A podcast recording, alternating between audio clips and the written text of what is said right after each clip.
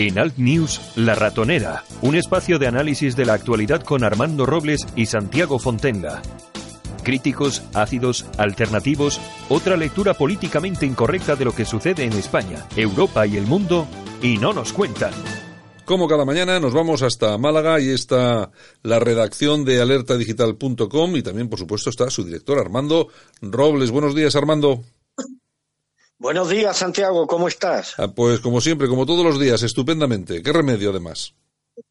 Estupendo, estupendo. Oye, Armando, ¿qué te iba, qué te iba a comentar? Mira, vamos a, empezar. Pues mira, hay que contarlo también. Eh. Comentábamos eh, antes de empezar el programa. Oye, ¿qué, temas vamos a tocar o qué tal? La verdad es que eh, lo que yo siempre digo, esto es como el día de la marmota, ¿no? Pues siempre estamos con lo, ahora estamos con lo, con lo de siempre, con Torra que ya no es diputado, y hay temas, hay temas que salen poco en las noticias. y te había comentado yo este asunto que me parece especialmente sensible, que yo creo que sí que hay que tocar, y es que se ha detenido a una a la madre de, de una niña de cinco años que ha aparecido muerta en un, en un hotel. Y quiero tocarlo así, simple, pues, bueno, de forma muy, muy rapidita, porque este tipo de noticias, Armando, no suelen aparecer en los medios. Se pasa por ella eh, de forma, bueno, eh, no sé, súper, súper rápida, sin hacer eh, ningún, ningún tipo de análisis. Claro, si llega a ser el padre, otra cosa hubiera, hubiera pasado, pero siendo la madre, y bueno, y no es el primer caso. Estamos oyendo y de forma continua casos de madres que asesinan a sus, a sus hijos, a sus, eh, a sus niños, y la verdad es que la repercusión en prensa es mm, menos que mínima, Armando. Ya sabemos cómo funciona el sistema, Santiago, y una de las claves de este sistema es la, doble vara de medir a la hora de, anunciar determinadas noticias que tienen como víctimas a un colectivo o a otro si en vez de una madre, la autora del asesinato de su hija, hubiera sido un padre, pues en este, este caso habría tenido una relevancia mediática que evidentemente no ha tenido este caso. Yo me enteré esta mañana, pero efectivamente han sido muy poquitos medios, casi ninguno, los que se han atrevido a sacar esta, esta información. ¿Y esto qué dice? Pues que lejos de, de estas, de estas eh, falsas expresiones de, de bienintencionalidad que expresan los medios en favor supuestamente de las víctimas y de todas las víctimas. Es decir, si a mí me, eh, me sensibiliza un tema en concreto, pues yo tendría que sensibilizarme con todas las personas que fueran víctimas de eso que yo denuncio y demás. Pero cuando se pone más el acento en una noticia, dependiendo de si la víctima es hombre o es mujer, o de, o de si la autora del crimen es una mujer o un hombre, pues evidentemente aquí ya se está utilizando un doble rasero y esto está poniendo también al descubierto la desvergüenza de los medios de comunicación que evidentemente no sienten lo mismo cuando la víctima, cuando el autor de un asesinato es un hombre que una mujer. ¿Qué significa todo esto? Pues que a esta gentuza que forma parte del, del progresismo intelectual o del progresismo político, pues le importa un bledo, le importa un bledo la cuestión de las víctimas eh, de cualquier tipo de, de, violencia y que ellos utilizan estos casos para instrumentalizarla en favor de unos objetivos políticos espurios, como han denunciado algunos partidos políticos, en este caso Vox, y estas denuncias casi siempre van asociadas a la obtención de opíparos, opíparos de dividendos que van a parar a organizaciones, asociaciones, ONG, de las que se nutren todos estos sinvergüenzas que han hecho de la violencia de género pues un auténtico negocio y que luego no tienen la, vergüenza o la dignidad de poner el mismo acento eh, a la hora de condenar los asesinatos dependiendo de si el criminal es un hombre o es una mujer. Bueno, pues esto aparte de ser una desvergüenza desde el punto de vista desde el, punto de vista mediático y político, mm. se trata también de un claro indicio de de lo mal pertrechada que está la sociedad española, Santiago, a efectos morales. Y hasta qué punto resulta imprescindible lo que venimos repitiendo en este programa desde siempre, ¿no? Plantar batalla ideológica a la izquierda, al marxismo social, porque estas cosas no hacen sino, pues bueno, pues evidenciar la doble vara de medir que tiene el marxismo social a la hora de poner el acento de generar una alarma social, en un caso o en otro, eh, dependiendo, insisto, de quién sea la víctima o de quién sea el autor de, del crimen. En este caso, pues no tengo más que darle la razón a vos cuando habla de la necesidad de aprobar una ley que contemple todos los casos de violencia, independientemente de si su autor es un hombre o una mujer. Y yo en este caso me abono al argumento de la violencia intrafamiliar, que es la que defiende Vox, con la cual pues a lo mejor nos evitaríamos casos como el que como el que tenemos que dar desgraciadamente esta mañana. Claro, porque es que eh, yo cuando cuando Vox eh, desde Vox se habla de todo ese tipo de cosas, la violencia intrafamiliar y tal, yo no sé cómo levanta tantas pasiones en contra por parte de la izquierda y también de alguna derecha, ¿eh? también de alguna derecha, cuando tienen absoluta razón, claro, porque esto es una esto es una madre que asesina a su a su hija bueno, que no está, este, este tipo de crímenes no se, no se, no están dentro de, no sé, de lo que normalmente se conoce como violencia de género, ni nada parecido. Yo no sé exactamente dónde se puede englobar este tipo de, crímenes de asesinatos, pero lo que es cierto es que la niña, bueno, eh, la, ha sido asesinada por su madre, si llega, si llega a ser asesinada por su padre, la cosa hubiera cambiado, eh, sobre todo en la, en la denominación del crimen, claro. En este caso solo tenemos que ver el diferente trato informativo que se ha dado al caso que tú has mencionado al principio con el que se da otros casos que tienen como autores, a, como autores criminales a hombres. O vera, eh, le hubieran dado el mismo tratamiento los mismos los medios informativos que prácticamente han ocultado esta información en el caso de que el criminal hubiera sido un hombre, el padre de la pobre chiquita y no la pues yo estoy absolutamente convencido, convencido que no, ¿no? Y es que no hay cosa que tema y odie más este sistema hediondo que, que tenemos, expresión de un Estado fallido, insistiremos en ello tantas veces como sea necesaria, que la independencia intelectual y la rebeldía crítica, tener la libertad de defender lo que uno cree, independientemente de motivaciones eh, de motivaciones políticas o de calculados o de cálculos espurios y demás. Eh, el sistema no va a permitir nada que escape a su control. Y uno de los mantras del sistema es poner el acento precisamente en que estos casos de violencia lo protagonizan siempre los hombres y no, la, y no las mujeres. Afortunadamente, de momento se pueden encontrar pequeñas islas libres en Internet, entre ellas el medio que tú tan dignamente eh, diriges, Santiago. Por suerte, detecto también que hay mucha gente que está despertándose está despertando, perdón, liberándose de todo este entramado que han puesto ante nuestros ojos para que renunciemos a nuestros principios y aceptemos los mantras que ellos, no, que ellos nos imponen. Por eso insisto que oponerse a, a todas estas leyes de género, producto de este deliberado plan de ingeniería social que ha sido puesto en marcha, no se trata solamente de un deber eh, intelectual, de una exigencia intelectual, perdón, sino también de un imperativo moral para cualquier persona de bien. Y todos los que critiquen eh, todos estos mantras de los que tú de los que tú hablas, pues lógicamente se ponen en el, en el ojo del huracán. El caso, por ejemplo, de Vox, que está permanentemente en ese ojo del huracán, y la última ha sido Rocío Monasterio, que va a ser investigada por un delito de odio contra los menores extranjeros. ¿El delito de odio cuál es? Pues que ha dicho que estos menores no extranjeros no acompañados, pues que crean problemas e inseguridad. Una cuestión que no hay más que leer titulares de prensa para ver que es cierto. Me imagino que no se referirá a todos, porque esto es como, ya sabes, ¿no? Habrá de todo. Pero efectivamente, todos sabemos que donde hay centros de acogida de este tipo de, personas, de chavales, pues hay problemas alrededor de seguridad. Yo no sé dónde está el odio, simplemente por, por eh, definir eh, la realidad. No, no, no acabo de entenderlo, Armando.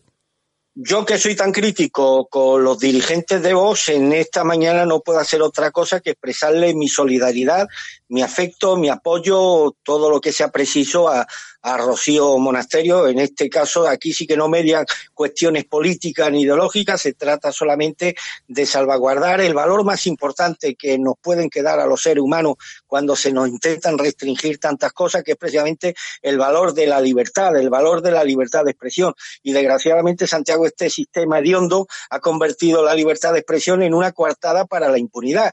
como ya ha sido apuntado, eh, eh, se trata de imponer el, buenismo como un valor absoluto, que no es otra cosa que la punta de lanza del totalitarismo de la izquierda, un totalitarismo que disfrazan de progreso y de corrección política, pero nos deja sin amparo ante la mentira. Pero al menos yo tengo que agradecerle a este gobierno, Santiago, que lo diga claramente sin tapujo. La vicepresidente Carmen Calvo dijo hace unos, unos meses que la libertad de expresión no lo resiste todo, no lo acoge todo y por eso considera o incluso pidió que la Unión Europea tendría que empezar a revisar de forma conjunta la legislación sobre, sobre estos asuntos. Esto significa parapetar, lo que hablábamos antes, parapetar a los protagonistas y responsables en la sombra de ese gran proyecto mundialista para la transformación étnica y cultural de nuestras naciones occidentales el plan que ya se ha iniciado es tan devastador que forzosamente incluiría o tendría que incluir una feroz respuesta que ahora se trata de acallar cuando eh, acusando al disidente, en este caso a Rocío Monasterio, pues de xenófoba, racista,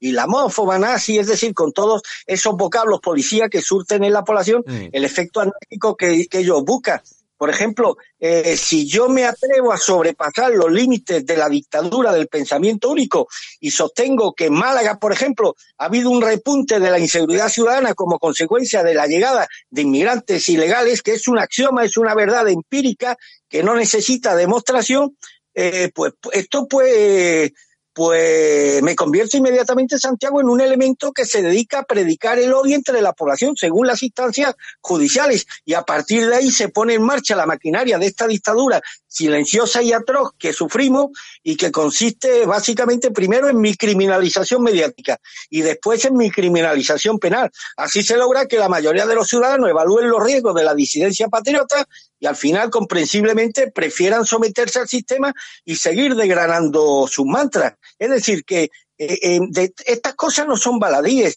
y detrás de estas cosas se esconden intenciones que son terroríficas y que por ello aquí sí que tenemos que dejar al margen diferencias políticas e ideológicas y apoyar sin ningún tipo de reservas ni de mácula a personas como en el caso de Rocío Monasterio, que se trata de impedir su derecho a la libertad de expresión simplemente por ofrecer unos datos que empíricamente pueden ser, están ahí, no sé, es que no necesitan, no necesitan demostración. Aquí evidentemente nos jugamos mucho y de que el sistema gane o no esta batalla o esta guerra dependerá en buena medida, Santiago, si la libertad dentro de unos años en España puede, puede convertirse en una, en una entelequia. Bueno, oye otra cosa, vamos a cambiar de tema porque yo no sé a ti si te llama la atención o si ves alguna cosa sospechosa en todo esto, pero desde luego yo estoy un poco preocupadillo, no por el asunto en sí, que mm, si es grave pues lo será y lo sabremos, sino cómo se está tratando el tema. Te hablo del famoso coronavirus, que parece que ha matado ya 80 personas. No sé, llegan noticias ya eh, desde, desde China, personas eh, españolas que han mandado mensajes a través de redes sociales y tal,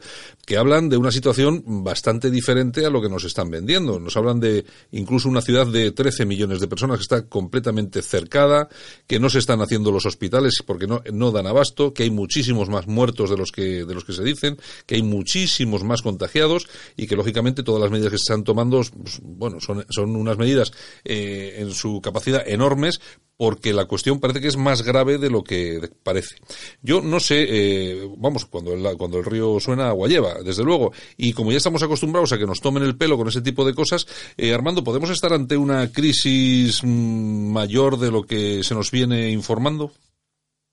Es que esto, querido Santiago, me recuerda un poco el cuento de Pedro y el lobo, es decir, que, viene el lobo, que viene el lobo y era mentira, y que viene, y, al, final llegó el lobo de verdad y nadie le hizo caso y al final el lobo se comió al rebaño. Es que hemos tenido tantos, tantas pandemias de este tipo que, que parecía que iban a tener un efecto devastador para el conjunto de la humanidad y al final se quedan en nada, que uno llega a la malvada conclusión de no serán estos mismos que crean el virus los que están interesados en propagar el, en propagar eh, el terror entre la población para luego crear o, inventar el antivirus que le procura unos maravillosos y unos fantásticos dividendos millonarios a las industrias farmacéuticas, uno de los poderes fácticos más letales que tiene ahora mismo el mundo, para precisamente engrosarse unos millones de dólares, absoluta, unos millones, perdón, unos eh, cientos de millones de beneficios que además la población, la población da por bueno. Ahora mismo cualquier, cualquier proyecto, cualquier inversión destinada a sacar una vacuna que sirva de, de antídoto a esta epidemia, pues sería celebrada por el conjunto de la población. Es decir, que ha habido tantos casos como este o más grave incluso que al final se han quedado en nada que uno al final pues lleva, llega a la malvada conclusión, oye, y no será esta vez otra mentira de Pedro, pero a lo mejor no, a lo mejor esta vez es cierto que ha llegado, que ha llegado el lobo. Hombre, hay una realidad, eh, Santiago. Sí. Y es que esta gente, estos chinos que comen mierda, coño. Es que, es que estamos hablando como causa de este, de sí, esta epidemia, sí, es que eh, se, se, habla del consumo de serpientes, de cocodrilo, de civeta, de cuerpo espines, de ratas de bambú, de crías de, de lobos, de perros, de avestruces, de pavos reales. Hombre, eso tiene que tener una consecuencia para la salud, Santiago. Está claro, está claro. Que al final, al final, está, hay una, hay una relación causa-efecto Hombre, el que, el que come perro, ratas de bambú, crías de lobo, hombre, eso no creo yo que te, que procure, yo no soy médico ni soy biólogo y demás, pero eso no creo yo que procure muchas ventajas al organismo, al organismo humano. Se han enumerado hasta un centenar de especies, un auténtico zoológico que se estaban sirviendo en una lonja de, de, China, donde se ha descubierto precisamente el corazón del coronavirus, de esta nueva neumonía que ya se ha cobrado oficialmente 80, 80, 80 vidas. Se sospecha que dicho, que, que este, que dicho coronavirus procede de los murciélagos y habría mutado en serpiente antes de pasar al ser humano. es decir, Santiago, que quien comienza comiendo este tipo de cosas, pues hombre, mm, no podemos, no podemos esperar que de aquí se derive una, que, que, esto sirva para robustecer o fortalecer la, la, la, la salud de, del consumidor, Santiago. Lo que pasa, tú fíjate que hemos visto muchas películas de ciencia ficción, siempre, bueno, vamos a ver, muchas personas y además muchos dirigentes eh, siempre han dicho que el, fin de la humanidad, o por lo menos eh, un ataque importante a, a, la humanidad que conocemos hoy, eh, va a venir por parte de algún virus que va a aparecer en un momento determinado. Yo, yo creo que va a ser así, porque además son cuestiones que son muy difíciles de, de controlar. Y lo que pasa que es lo que dices tú. Aquí yo creo que hay mucha gente que está incluso, no, no digo ya comiendo cosas extrañas, que sí, que es verdad, pero yo creo que también hay muchos laboratorios, eh, farmacéuticos o no, que están investigando con determinadas cosas que en un momento determinado hombre, la seguridad tiene que ser importante, pero al final se te escapa algo por ahí y, fíjate tú la que montas y como tenemos, que es lo que te decía yo, el, hoy el, los transportes a nivel global, como están tan desarrollados y son tan sencillos, tú fíjate que inmediatamente ha habido casos del mismo coronavirus por todo el mundo. De hecho, ayer, ayer noche sabíamos de, de que se había activado el protocolo de un estudio ante un posible caso de coronavirus en Torrevieja, fíjate tú.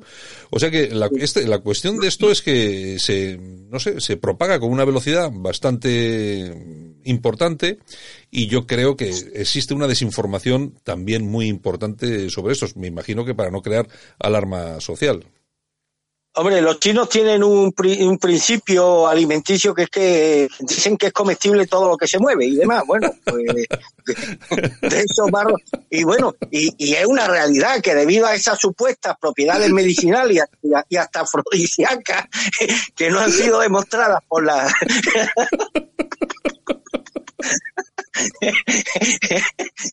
es verdad, coño, es que todo lo que se mueve lo termina poniendo en la mesa. pues, de ahí se tiene. De ahí se tiene. Joder.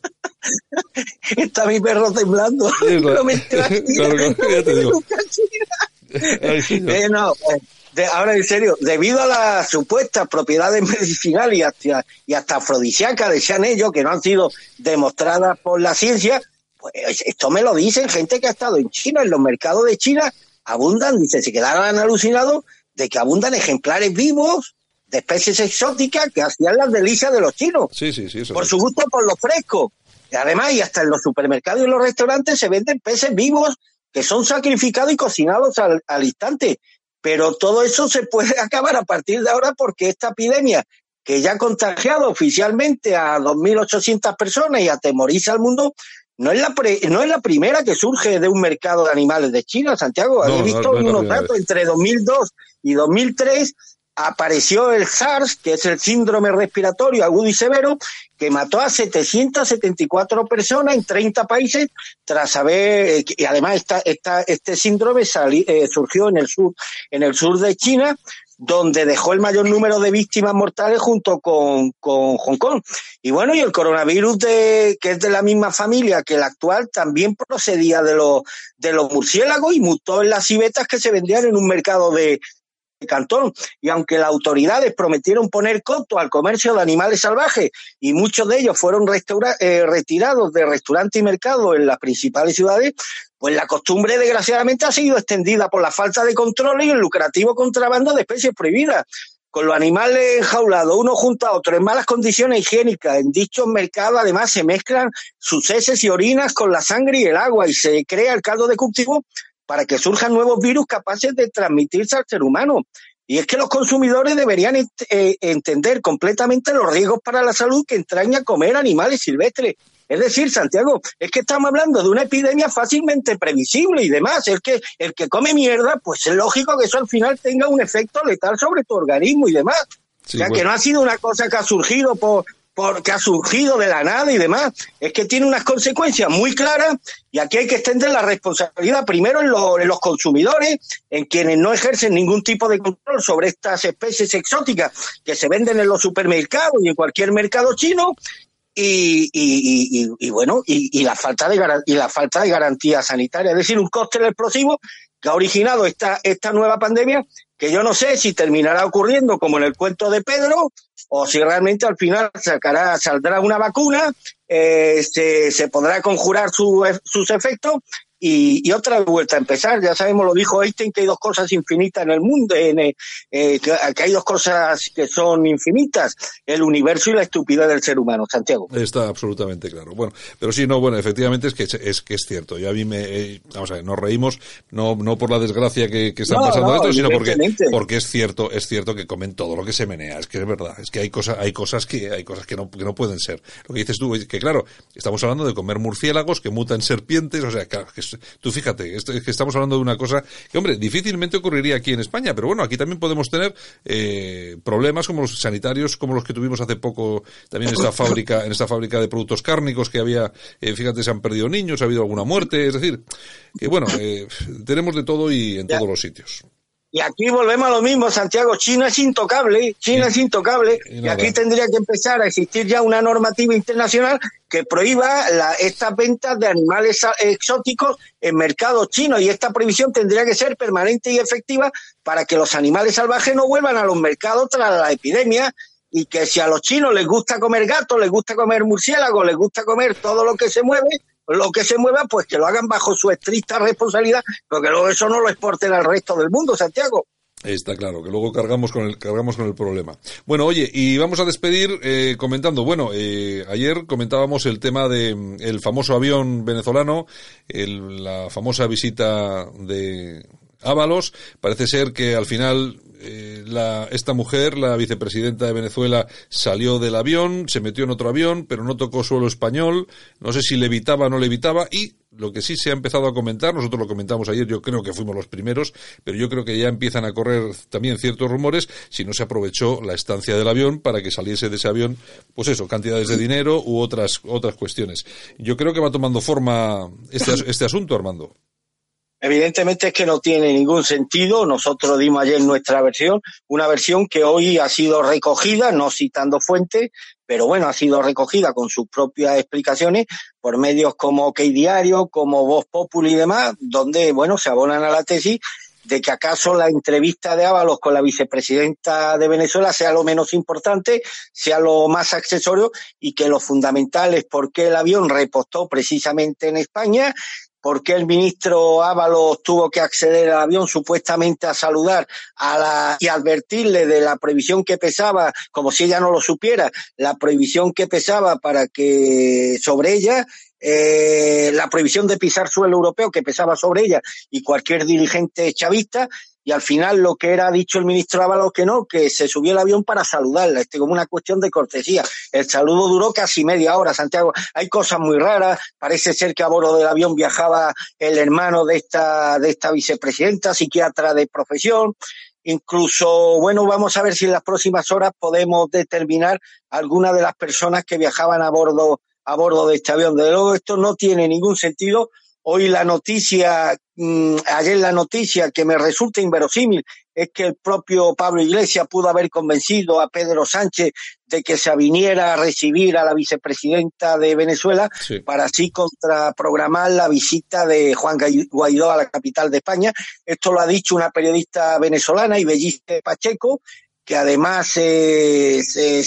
ella vive, vive en Miami y me consta que tiene muy buenas fuentes dentro del Palacio de, de, Miraflores. Y esta periodista ha responsabilizado al vicepresidente del gobierno de la polémica por el encuentro clandestino entre Delcy Rodríguez y el ministro y el ministro de Transporte. Según su versión, que yo la encuentro bastante verosímil, Iglesias habría animado a Rodríguez a venir a España bajo el convencimiento de que Sánchez la iba a recibir para así contraprogramar la visita de, de Guaidó.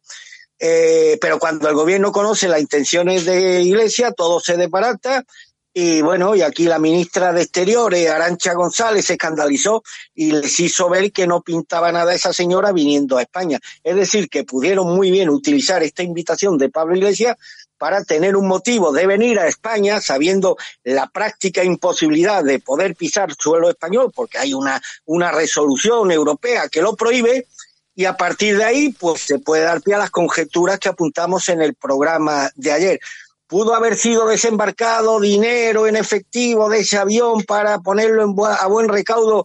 y ir allanando el terreno para cuando los dirigentes chavistas busquen acomodo en España cuando se produzca lo que es inevitable y es que tengan que salir del país porque han robado mucho, han, han, han, han,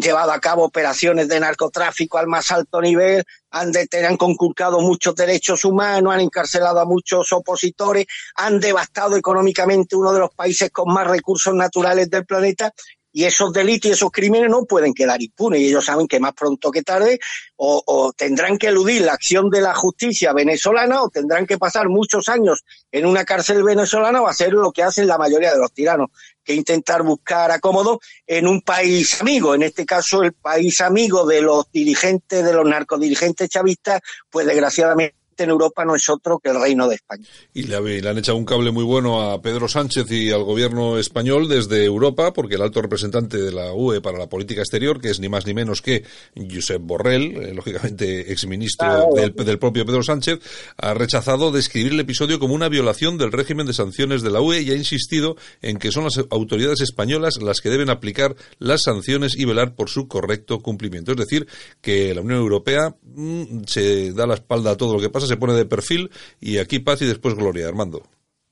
Bueno, como bien dijo Donald Trump, la Unión Europea era lo más parecido a un retrete multicultural y bueno, con expresiones con expresiones como esta donde lo donde no se garantiza precisamente el cumplimiento de las resoluciones judiciales y se anteponen más los intereses políticos de, de lo que representa el país que representa cada comisario. En este caso, pues Borrell ha querido echar un cable a sus eh, colegas españoles, además pertenecientes al, al, mismo partido. Es decir, todo es un escándalo y este, este tipo de escándalo, pues el, el, esclarecimiento desgraciadamente no va a venir nunca de las instancias europeas y tendrá que venir pues de los periodistas libres que como el caso de esta venezolana residente en Miami hoy se ha atrevido apuntar una tesis a la que yo me abono, la encuentro perfectamente verosímil, de igual forma que lo es la tesis que apuntamos en el día de ayer. Algo huele a podrido en todo este, este asunto y me temo que ni el gobierno, ni el, ni el Partido Socialista, ni sus socios de Podemos van a tener mucha voluntad ni interés en que se conozcan los motivos reales por los que esta mujer, Delcy Rodríguez, pese a todo, pese a que sabía que no podía pisar suelo español, pues eh, vino a que su avión aterrizara en Madrid, supuestamente para repostar durante unas horas. Bueno, pues Armando, pues si te parece, despedimos aquí, que estamos ya con el tiempo al cuello, que decía aquel, y mañana regresamos para seguir analizando la, la actualidad. ¿Te parece? Pues como siempre a tu disposición, Santiago. Un abrazo y hasta mañana, si Dios quiere. En Alt News, La Ratonera, un espacio de análisis de la actualidad con Armando Robles y Santiago Fontenga críticos, ácidos, alternativos, otra lectura políticamente incorrecta de lo que sucede en España, Europa y el mundo, y no nos cuentan.